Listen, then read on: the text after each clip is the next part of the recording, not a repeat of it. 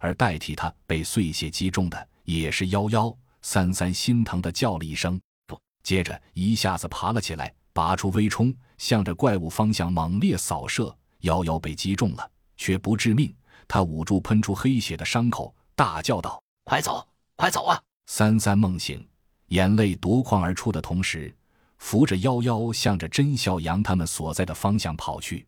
甄笑阳和二姐他们继续射击着，只是射击的部位从怪物的头颅。转向了其他所有能打中的部位，试图减缓怪物的追击步伐。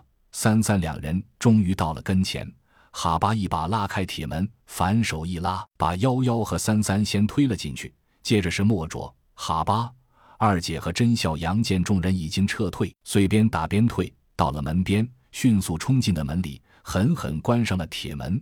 里面的怪物似乎受到什么限制，尽管吼声震天，却无法突破那道铁门。只能把愤怒发泄在无辜的墙面上，砸得墙体嗡嗡作响。这是哪里？几人面对着巨大的城市，无不脑袋发懵。这不是地下吗？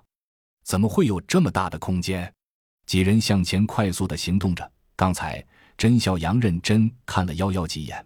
确定之前，众人已经注射的疫苗无法完全免疫这怪物的病毒。被射中腰间的幺幺已然有些神志不清，必须找一个安静、安全的地方，马上给他手术。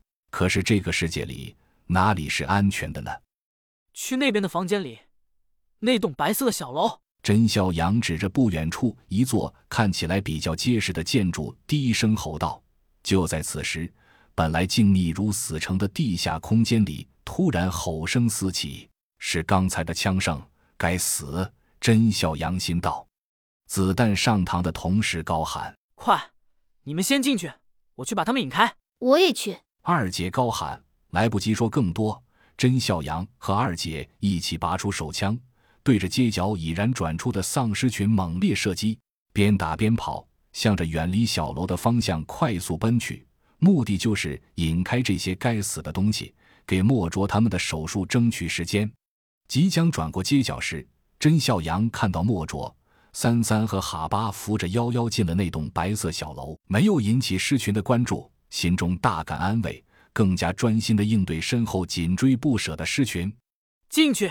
甄笑阳指着街边一家快餐店，示意二姐进去。二姐并不答话，推门就闯了进去。甄小阳把枪插回枪套，紧跟着钻了进去，反手死死关上了屋门。狮群不大一会儿便冲到过街角，没有见到二人，便继续往前追去。轰隆隆的脚步声几乎震得小屋在发颤。甄小阳和二姐躲在屋里简易吧台的后面，都觉得身上层层的冒着冷汗，额头的血管好像在跳动一般，耳朵也有些嗡嗡作响。